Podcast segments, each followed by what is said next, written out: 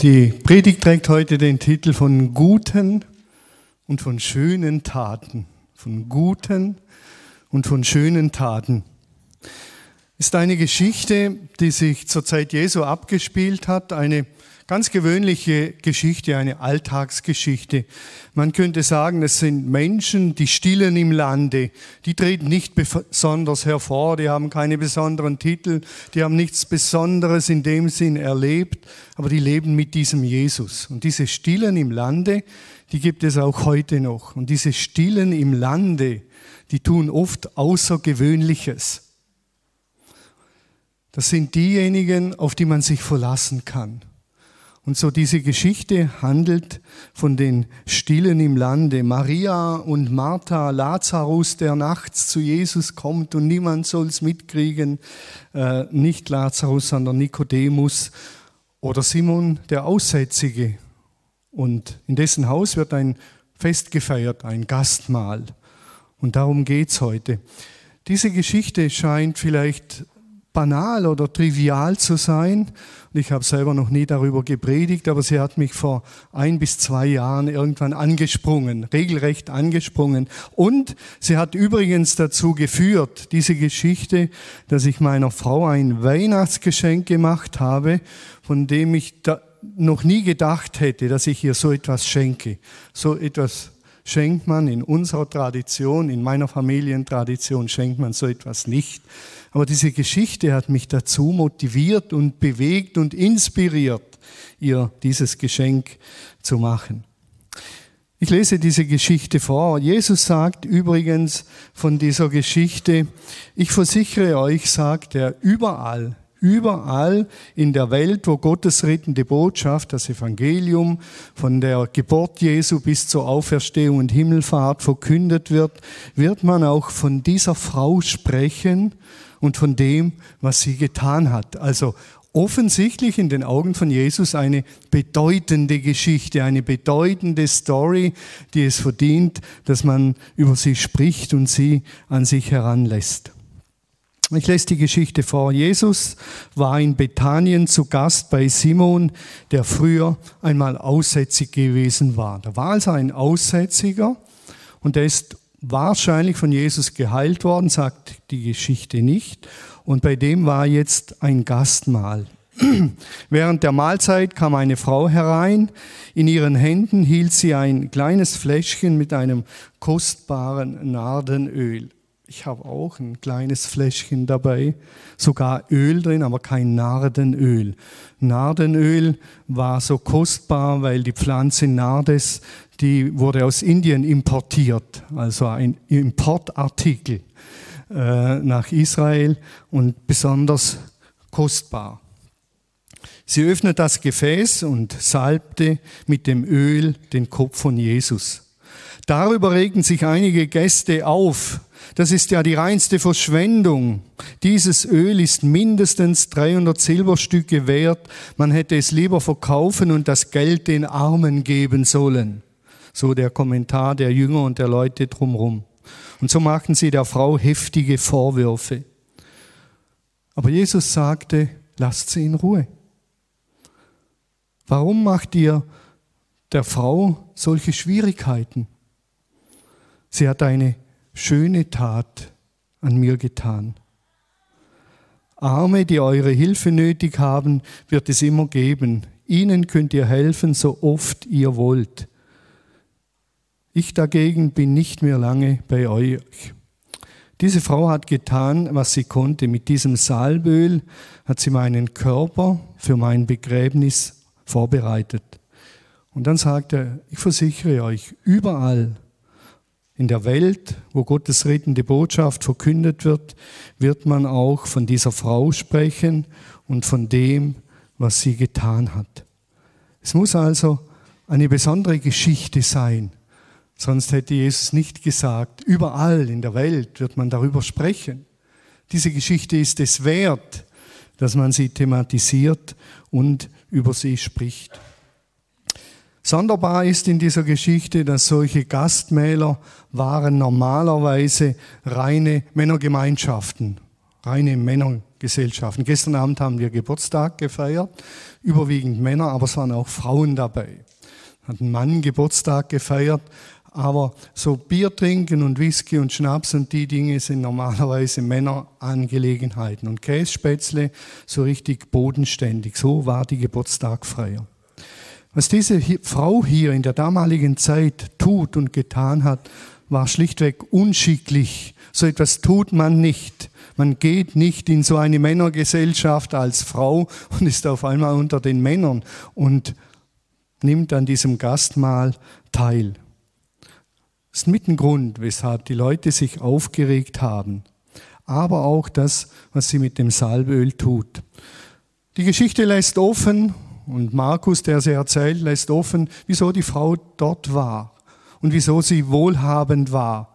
Es könnte sein, es war eine Edelprostituierte, die viel Geld verdient hat. Und mit diesem vielen Geld konnte sie sich dieses Nardenöl, dieses teure Öl leisten.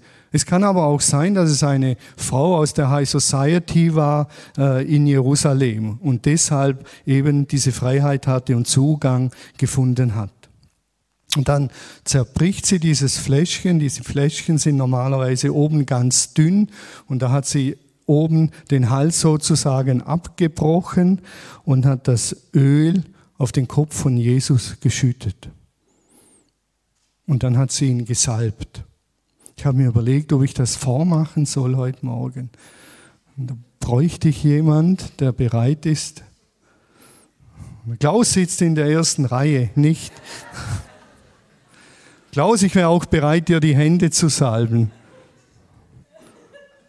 Muss jemand viel arbeiten, es würde ihm gut tun, die Hände zu salben. Manchmal salbe ich auch die Stirn von Menschen, damit ihre Gedanken gute Gedanken werden, dass sie Heilung finden, gesalbt werden, Heilung finden. Also, wenn nicht, dann gibt's nachher die Möglichkeit, während der Segnungszeit hinten Anne und äh, Sigrid und da vorne äh, werde ich segnen mit der Brunhilde. Und wir werden heute Öl verwenden, gutes Salböl. Und man kann Menschen die Hände salben oder auch die Stirn salben oder wenn sie irgendwo erkrankt sind, je nachdem. Ist ein ganz schöner und wertvoller Brauch. Auf jeden Fall tut die Frau etwas hier, das die Menschen aufregt, denn das Zeug, das Öl, nicht das Zeug, das Öl ist teuer, ist eine Art Parfüm. Und man staunt vielleicht, dass dieses Nardenöl, das diese Frau über Jesus ausgießt, den Wert hat von einem Jahresgehalt. 300 Denare. Ein Denar ist ein Tageslohn. Das heißt, das ist ein Jahresgehalt, dass diese Frau hier an Jesus sozusagen verschwendet. Stellt euch vor, ihr arbeitet ein Jahr, je nach Gehalt, 30, 40, 50.000 Euro netto. Ich weiß, manche verdienen mehr, aber nehmen wir 40.000 Euro an, Jahresgehalt, und jetzt kauft man so ein Öl und dann innerhalb von einer Minute ist das weg. Und das ist Verschwendung. Das ist doch Verschwendung, oder? In den Augen der Männer, der Männergesellschaft ist es Verschwendung. Und das Argument ist, man hätte das Geld nehmen können und den Armen geben. Ist die eigentlich Balla die Frau? So viel Geld im wahrsten Sinne des Wortes auf den Kopf zu hauen? Sie hat Jesus auf den Kopf gehauen. Und Jesus antwortet ja dann und sagt, lasst sie in Ruhe. Was bringt ihr sie in Verlegenheit? Sie hat eine schöne Tat. Sie hat eine schöne Tat an mir vollbracht. Eine schöne Tat. Arme habt ihr ja alle Zeit bei euch und könnt ihnen Gutes tun. Gute Taten, so oft ihr wollt. Mich aber habt ihr nicht alle Zeit bei euch. Um was geht's hier eigentlich? Und wieso ist dies die Geschichte wert, dass sie überall gehört wird, wo das Evangelium verkündigt wird? Es geht eben genau um diese beiden Dinge, um schöne und um gute Taten. Um schöne und um gute Taten. Das Wort für schöne Taten, jetzt müssen wir ein bisschen Ausflug machen ins Griechische. Das Neue Testament ist ja in Griechisch geschrieben. Für schön steht das Wort Kalos, im griechischen Kalos. Und Kalos war in der damaligen Zeit im alten Griechentum eines der edelsten Wörter, das es überhaupt gegeben hat. Ein ganz feines, ein ganz edles Wort. Also eine Wildsau kann nicht Kalos sein, die kann nicht schön sein. Schmutzige Schuhe können nicht Kalos sein.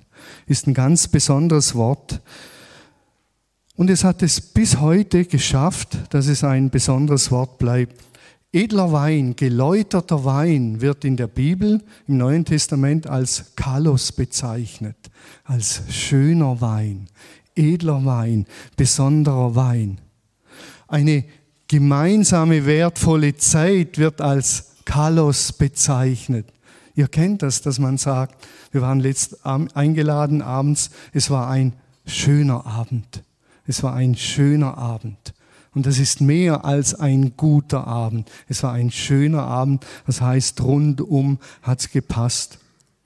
Ich habe zu Hause, ich habe es mir überlegt, ob ich sie mitbringen soll, aber dann war ich mir nicht ganz sicher, ob ich sie dann wieder mit heimnehme oder leer mit heimnehme.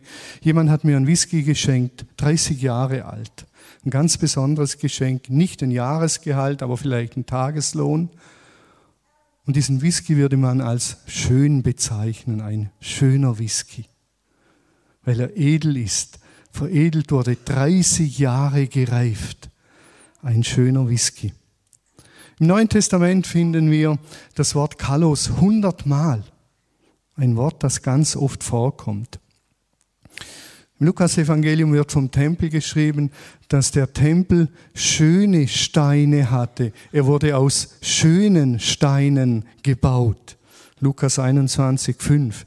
Übrigens, die Bewertung der Schöpfung am Ende der Schöpfung sagt ja Gott, und siehe, es war sehr gut. Und das Alte Testament ist ja bekanntlich in Hebräisch geschrieben. Es gibt eine griechische Übersetzung vom Alten Testament, die Septuaginta. Und dort steht für uns siehe, es war sehr kalos. Es war sehr schön. Und die Schöpfung war sehr schön. Jakobus sagt in einem anderen Zusammenhang, der gute, der schöne Name, der über euch ausgerufen wurde, nämlich Jesus.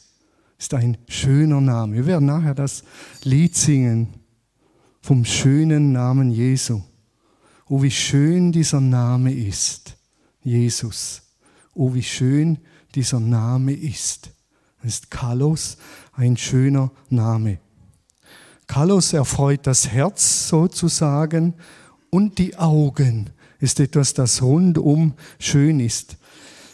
Manche waren in Israel, wir werden ja dieses Jahr wieder hingehen, und das ist in Haifa, das sind die Bahai-Gärten. Ich weiß nicht, wer sie schon gesehen hat. Haifa ist keine besonders schöne Stadt, wirklich keine besonders schöne Stadt. Viel Schmutz und viel Dreck.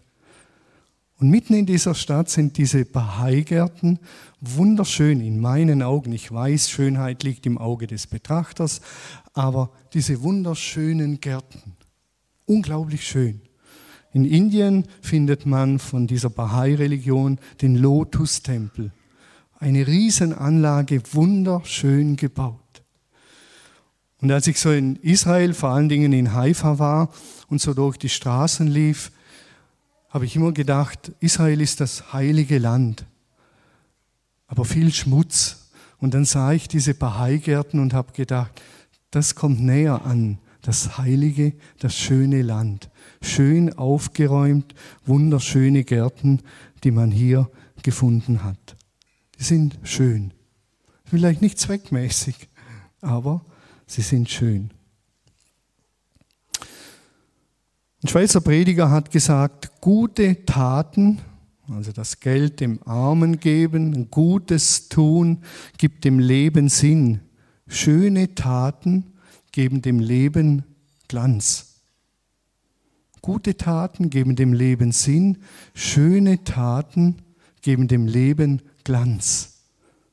Etwas Besonderes, eine besondere Ausstrahlung. Wir in Deutschland sind geprägt vom Zweckmäßigen. Rittersport, quadratisch, praktisch, gut. So ist unser Saal gebaut, quadratisch, praktisch, gut, solide. Schön ist vielleicht wieder etwas anderes. Schön. Schön muss nicht unpraktisch sein. Bei Gott ist das Schöne immer auch Agathos, nämlich gut. Schön und gut kommt bei ihm zusammen. Das ist eine besondere Herausforderung. Und immer wieder, wenn ich diese Geschichte bewege, denke ich, gibt es noch schöne Taten unter uns Christen, mit denen wir die Liebe Gottes oder die Liebe zu Gott zum Ausdruck bringen? Schöne Taten. Carlos könnte man als harmonisch Ganzes, ausgeglichen, mit den richtigen Proportionen versehen bezeichnen. Eben etwas, das wunderschön ist. Ich habe diese Bahai-Gärten als wunderschön empfunden. Wenn wir die Geschichte weiterlesen, kommt nachher eine andere Figur. Und Markus hat es sicher in diesem Zusammenhang so geschrieben. Nachher kommt nämlich Judas. Und Judas ist das Gegenstück zu dieser Frau. Denn Judas konnte super gut rechnen. Der hat gerechnet. Und er hat 30 Silberstücke bekommen, um Jesus zu verraten. Er war kein Verschwender. Es war vielleicht ein Schwabe, es war ein Rechner. Der hat die Dinge durchgerechnet. Und sicher war er einer von denen, der gesagt hat, das Geld sollte man den Armen geben. Man könnte es sinnvoller anlegen als dieses Fläschchen Jesus auf den Kopf hauen, ein Jahresgehalt. Ich habe nachgelesen, das teuerste Parfüm, das es derzeit gibt, ist so ein kleines Fläschchen für 220.000 Euro. 220.000 Euro. Ich habe mir kurz überlegt, ob ich unser Haus verkaufen soll, das Parfüm kaufen soll. Und dann habe ich es dem Peter auf den Kopf heute. Und dann ich 220.000 Euro auf den Kopf gehauen. Ich weiß nicht, wie ihr reagiert hättet. Jetzt dreht er völlig durch, jetzt spinnt er völlig, nicht mehr ganz normal. Und wenn ich gesagt hätte, aus Liebe zu Jesus tue ich das. Diese Frau hat es getan, einen Jahresgehalt. Und sie ist das Gegenstück zu Judas. Schöne Taten rechnen sich meistens nicht direkt. Und diese Frau, sie handelt aus Liebe zu Christus, aus Liebe zu Jesus. Nur das Beste für diesen Jesus, sagt sie, ist gut genug. Nur das Beste ist gut genug. Viele von euch waren sicher schon in Kirchen, in römisch-katholischen Kirchen oder in Beuron, in der Kirche St. Martin, des heiligen Martin. Wunderschöne Bilder an der Decke, an der Wand, unglaublich. Und ich habe mir sagen lassen, dass mehrere Künstler ihr Leben Gott geweiht haben und ihr ganzes Leben lang an diesen Gemälden gemalt haben. Nur für Essen und Trinken und Wohnen im Kloster. Das war es ihnen wert. Jemand, der mit Kunst wenig am Hut hat, der sagt, was soll der Quatsch? Bringt doch nichts. Schöne bringt doch nichts. Was soll's? Der hätte Ringer den Armen gedient. Und Jesus würde sagen, Vorsicht, Vorsicht. Diese Frau hat eine Carlos eine schöne Tat getan. Er sagt mit anderen Worten, hört auf mit der Rechthaberei. Und das ist der tiefere Sinn dieser Geschichte. Diese Frau mit ihrer Liebe macht mich zum Christus. Sie macht mich zum Gesalbten, zum König aller Könige. Denn Könige wurden gesalbt. Mit ihrer Liebe macht sie Jesus zum Christus. Sie verleiht ihm dadurch diesen Glanz und diese Würde.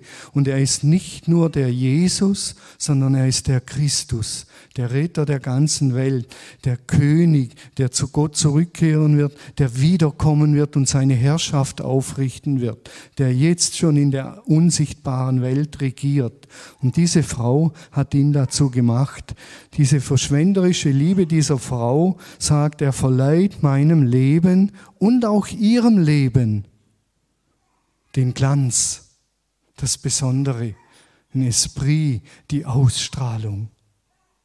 diese besondere Tat.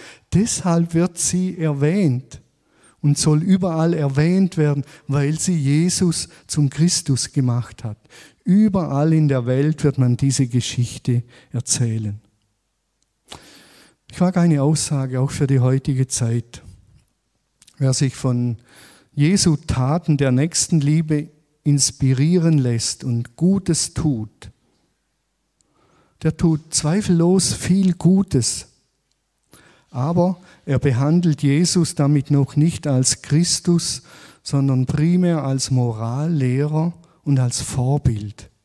Aber zum Christus, zum Gesalbten, zum König wird Jesus durch schöne Taten. Und wenn ich in unsere Gemeinde schaue, in mein Leben schaue, dann muss ich sagen, die guten Taten, die überwiegen. das ist gut. Aber durch gute Taten geben wir offensichtlich Christus nicht den Glanz und die Würde und die Ehre und die Ausstrahlung und den Glanz, der ihm gebührt.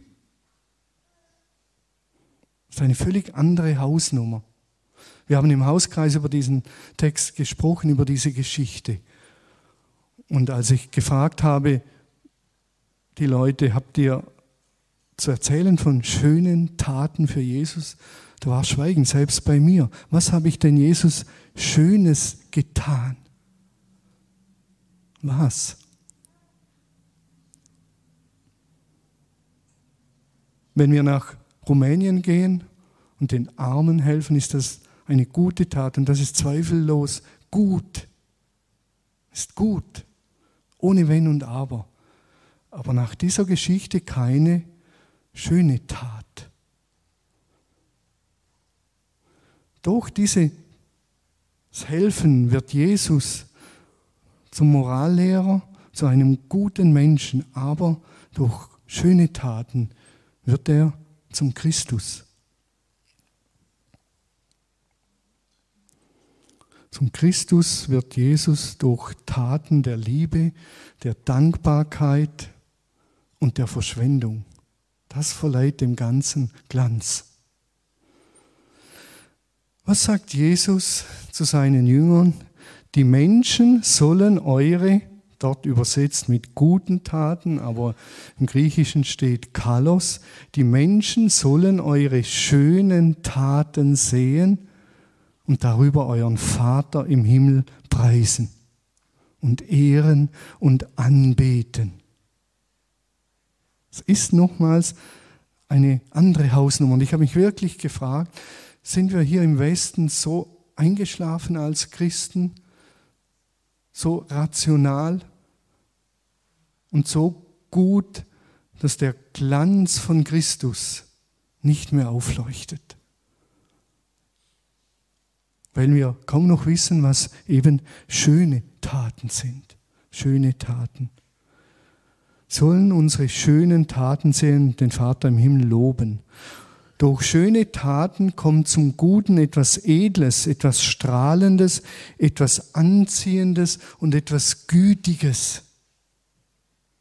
Das kommt zur guten Moral dazu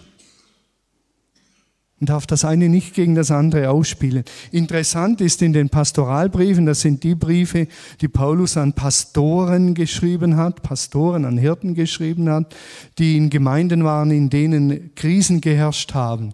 Und er appelliert dort an ihren Charakter, an ihre Integrität, an ihre Moral. Und er appelliert dort immer wieder auch mit dem Wort, sie sollen einen schönen Charakter haben. Sie sollen einen schönen Leumund haben. Nicht nur einen guten, moralisch einwandfrei, sondern sie sollen einen schönen Leumund haben. Sie sollen tadellos, anziehend sein und einen guten Charakter. Beides gehört zusammen. Ich weiß nicht, wie das aussieht, wenn ich jetzt darüber nachdenke und man sagt, Thomas, du solltest moralisch ein einwandfreies, gutes Leben führen und ein Kalos ein schönes Leben führen. Ja, wie sieht denn das aus? Ist ein Opelfahrer einer, der ein schönes Leben führt? Klaus schüttelt den Kopf, sagt, kann nicht sein. Kann nicht sein. Was verleiht meinem Leben Glanz und Ausstrahlung? Was ist es? Dass ich spende, was ich tue, den Zehnten gebe, darüber hinaus den Armen gebe. Ist das das Schöne in meinem Leben, was meinem Leben Glanz gibt? Wahrscheinlich nicht. Ich habe heute extra ein weißes Hemd angezogen, weiße Schuhe. Das ist ein bisschen Glanz. Ich habe leider keine goldenen wie die Hadassah. Ich habe mir immer wieder überlegt, was was ist es, dass ich Pastor wäre, der ein moralisch einwandfreies Leben führt und ein schönes, ein Leben, das Strahlkraft hat, das ausstrahlt?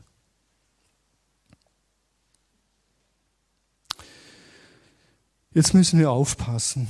Nicht, dass wir sagen, die Pastoren müssen Gucci und Boss und Lacoste und was weiß ich was alles tragen diskutiere ab und zu mit meinem Neffen über diese Marken und Klein und was weiß ich, der weiß es besser wie ich. Und ist das der Punkt? Es gibt in der Lehre der Ästhetik drei Bereiche, das ist Sitte, Stil und Mode. Sitte, Stil, Mode ist ein Dreiklang. Wir kennen das, dass man sagt, bei uns ist es nicht Sitte, dass man zum Frühstück Bier trinkt. Das ist nicht Sitte bei uns. Es ist nicht Sitte bei uns, dass man mit Gummistiefeln in den Gottesdienst geht. Das ist nicht Sitte. Sitte hat immer etwas damit zu tun, das haben wir früher so gemacht.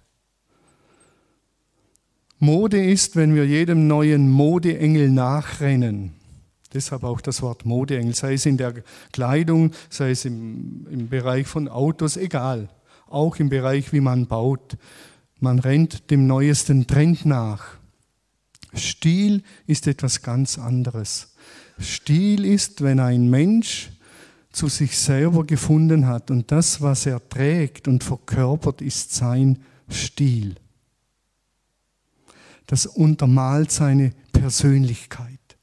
Und da kann es durchaus sein, dass ich die neueste Mode trage, weil sie zu meinem Stil passt. Aber ich bin unabhängig.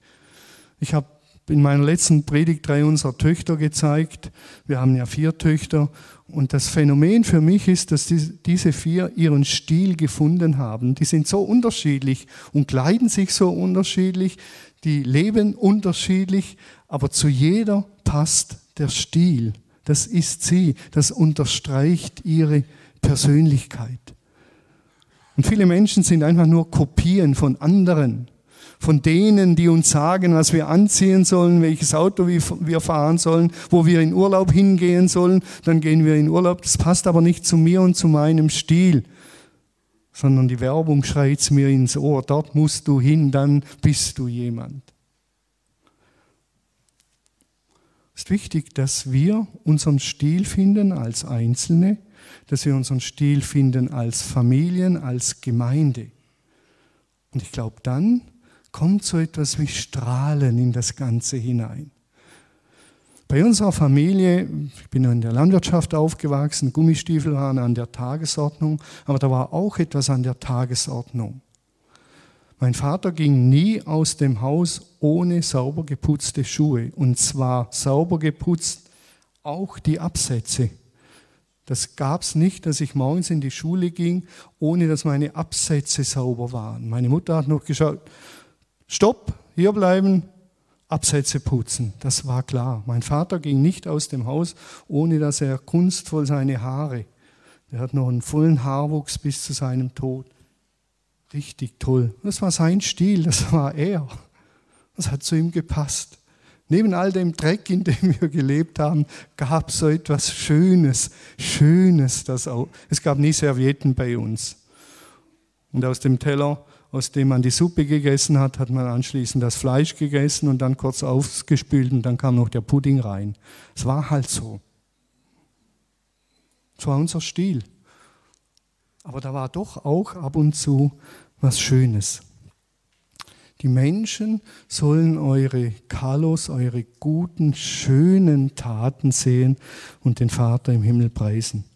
Ich habe mir überlegt, wie könnten solche schönen Taten heute bei uns aussehen? Eine schöne Tat, eine schöne Tat ist sicher, dass wir im Lobpreis miteinander singen. Lobpreis und Musik machen und diese Lampen an der Wand, die man ändern kann, alle Farben geben kann. Maria, bring mal ein bisschen Farbenspiel rein.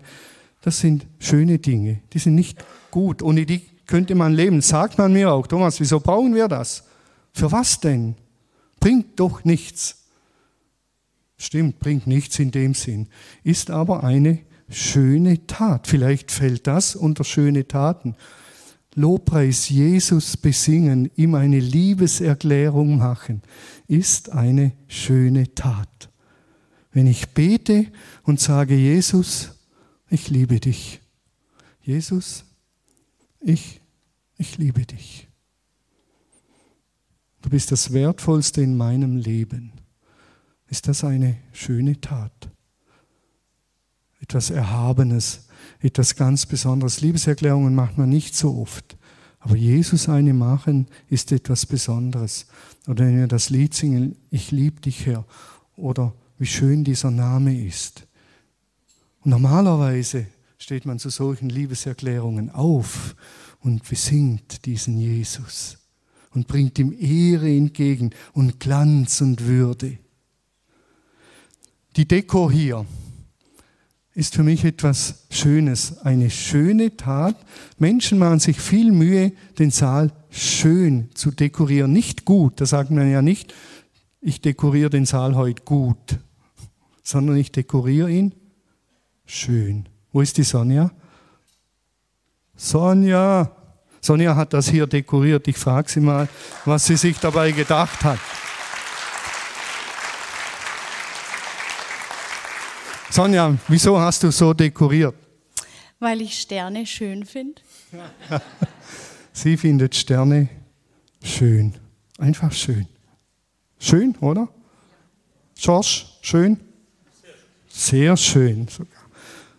Gibt es noch andere Gedanken dazu, Sonja? Manchmal denkst du ja an mehr. Tatsächlich gibt es es. Es gibt ein Lied von Andrew Smith und er singt über die Idee, dass Sterne vielleicht doch eigentlich auch Löcher sein könnten, die ein Licht zu uns durchscheinen lassen vom anderen Planet, von einer besseren Welt. Und meine Gedanken sind da weiter auf der Reise gewesen und ich dachte mir, ja, klar sind wir alle aufgeklärt, wissen, was Sterne sind. Aber seitdem denke ich, nee, nee, Sterne sind Löcher und da strahlt das Licht von Gottes neuer Welt zu uns runter und er guckt auch noch rein und hat Freude. Ja. Er, guckt einfach wohlwollend auf uns und das sind Sterne für mich geworden, inspiriert durch das Lied. Ähm, ja, genau, das verbinde ich mit Sterne. Vielen Dank, Sonja. Ihr merkt, es hat sogar einen tieferen Sinn, etwas sehr Schönes, hat sie gesagt. Gott schaut doch die Sterne uns an. Ihr seht die Sterne jetzt auf einmal ganz anders, oder Wolfgang? Ja, unbedingt. Etwas Schönes. Ich habe mir überlegt, was etwas Schönes wäre, wenn, wenn wir in Eirach, wenn wir in Eirach eine Kapelle bauen würden. So eine richtig schöne. Wäre das was? Also richtig schön. Ich würde sogar malen.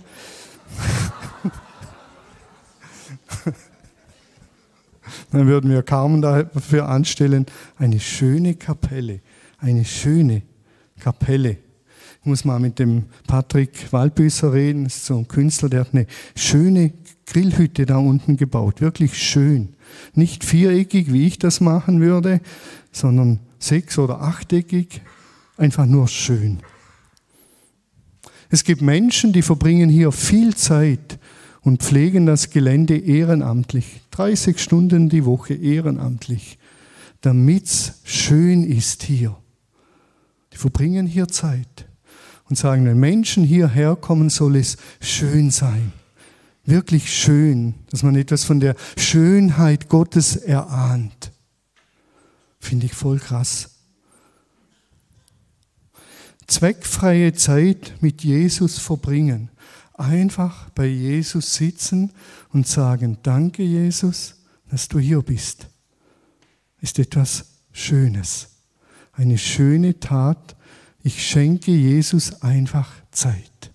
Sag, ich bin vor dir eine halbe Stunde hier unterm Kreuz oder daheim oder in der Natur. Einfach vor Jesus sein. Ich habe dieser Tage eine Geschichte gehört von einem Pastor, der sich beworben hat innerhalb unseres Verbandes und die lässt mich nicht mehr los. Das ist ein Mann, 43 Jahre alt, der hat sechs Jahre unter stechenden Kopfschmerzen gelitten, extrem unter Kopfschmerzen gelitten. Und er hat gesagt, er hat vier Phasen durchlebt. Das erste war, die Krankheit stand im Zentrum. Er hat sämtliche Google-Einträge und alles Mögliche zu dieser Krankheit gelesen. Die Krankheit stand im Zentrum und wurde immer mächtiger. Die zweite Phase war Krankheit mit Jesus. Also Krankheit mit Jesus. Die Krankheit war immer Anlass, zu Jesus zu gehen, zu beten, dass er ihn heilt. Die dritte Phase sagt, da war Jesus und die Krankheit. Da war Jesus schon im Vordergrund und er hat zu Jesus gesagt, wie kann ich diese Krankheit mit dir leben, durchleben. Nicht mehr die Heilung stand im Vordergrund, sondern Jesus, wie er die Krankheit leben kann. Und es hat alles in dem Sinn nichts geholfen. Und die vierte Phase sagt er, ich bin zu Jesus um Jesu willen. Ich habe die Beziehung mit ihm gepflegt um der Beziehung willen, um Jesu willen. Und die Krankheit habe ich einfach auf die Seite gestellt. Ich habe gesagt, Jesus, du bist es wert, dass ich die Beziehung zu dir pflege, nicht weil ich etwas von dir will, sondern weil du der König der Könige bist. Und er sagt, innerhalb von drei Monaten war diese Krankheit weg, bis auf den heutigen Tag. Ich will jetzt kein Gesetz daraus machen, versteht mich nicht falsch, aber die Geschichte hat mich inspiriert. Denn diese Frau ist wahrscheinlich die einzige in der Bibel, die zu Jesus geht und ihm etwas gibt und nichts von ihm will. Die will nichts von ihm. Die kommt nicht und salbt ihn und sagt, und jetzt heil mich oder jetzt mach oder tu, sondern die gibt ihm. Und er sagt, diese Geschichte hat ihn inspiriert, zu Jesus zu gehen, um Jesu willen, weil er ein guter Herr ist. Und das genügt. Und alles, was er mit, mir mit auf den Weg gibt, das stelle ich mal hinten an. Jesus, du allein bist genug. Wir sind wieder beim Lobpreis. Du bist alles für mich. Lass mich sehen und verstehen, dass du mich liebst. Das genügt, hat er gesagt. Finde ich voll krass. Diese Frau wollte nichts von Jesus. Immer wenn Menschen sich entscheiden, Jesus vorbehaltslos anzubeten, wenn sie ihre Kostbarkeiten, ihre Stories, ihr Tanzen, ihre Kunst, ihre Musik vor ihm ausbreiten, vielleicht sogar auf der Bühne tanzen, so wie sie sich im Moment fühlen, dann geschieht Folgendes. Und deshalb macht es uns das auch so schwer. Andere, die dabei zusehen, finden das Schauspiel peinlich und geschmacklos. Das ist schade. Deshalb sind wir auch gehemmt in all dem. Ich war letztens in einer Gemeinde, die haben Staffeleien dastehen und dort wird während der Lobpreiszeit gemalt. Auf der Bühne wird getanzt. Das ist doch peinlich. Stellt euch vor, ich würde während der Lobpreiszeit hochgehen und da oben tanzen, unbeholfen, wie ich eben tanze wäre peinlich. Ich garantiere euch, zehn würden nachher kommen und sagen, Thomas, lass das bitte in Zukunft, weil es ist peinlich. Schade. Wenn ich jetzt zum Uwe gehe und dieses Salbeöl ihm schön auf dem Kopf verteile, wahrscheinlich peinlich. Und ich hoffe, dass es uns gelingt, schöne Taten für Jesus zu tun. Der Gebetsweg, habe ich mir überlegt, weiß nicht, ob es eine schöne oder eine gute Tat ist. Ich finde, das Kreuz da oben hat eine Strahlkraft und ist für mich eine schöne Tat. Eine schöne Tat, ein Eichenkreuz, das Holz hätte man zersägen können und verbrennen können, ein hoher Heizwert, der Beton hätte nicht gemischt werden müssen, hätte man sinnvoller nutzen können, als so ein Kreuz aufzurichten.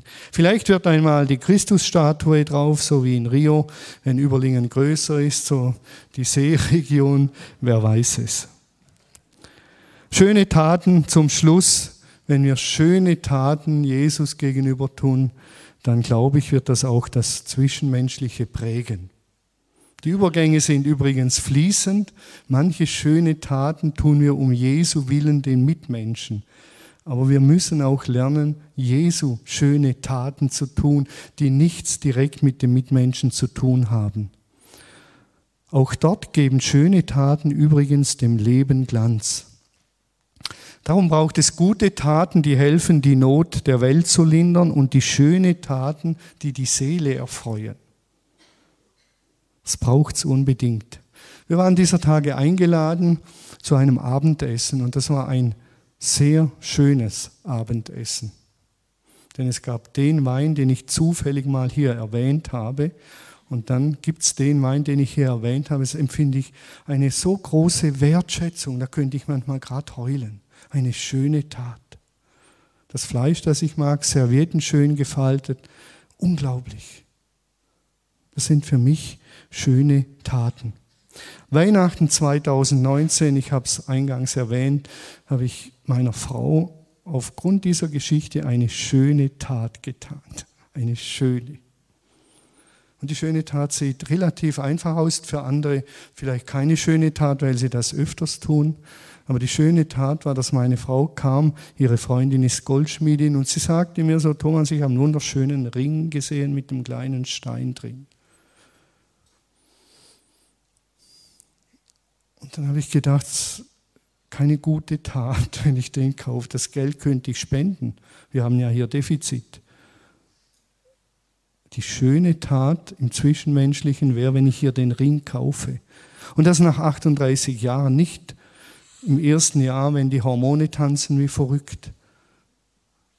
das gibt dem Leben Glanz und Schönheit und Ausstrahlung. Wir gehen jetzt in die Lobpreiszeit und singen zu diesem Gott, zu diesem schönen Gott mit seiner schönen Schöpfung. Und wir besingen ihn, weil er es verdient hat und nicht, weil wir etwas von ihm wollen. Heute gibt es wieder Segnungszeit. Ich habe es schon erwähnt, Brunhilde und ich werden hier vorne sein, Sigrid und äh, Anne hier hinten. Und wir werden mit Öl da sein. Und wir werden euch salben, vielleicht die Stirn oder das Kreuz auf die Stirn machen. Menschen, die sagen, ich muss nächste Woche viel arbeiten, denen werden wir die Hände ölen, einsalben, damit sie gesegnet sind. Jetzt hätte ich fast gesagt, die, die reden, denen werden wir den Bart einsalben. Keine Ahnung, was wir machen. Aber es soll eine schöne Tat sein. Und so ein Öl duftet den restlichen Sonntag und erinnert an die Schönheit Gottes. Und ich muss sagen, nach dem mich beschäftigen mit dieser schönen Tat, habe ich gemerkt, je mehr ich mich mit diesem Jesus beschäftige, je lieber habe ich ihn. Denn er ist wirklich ein schöner, durch und durch schöner Gott, der es gut und schön mit uns meint.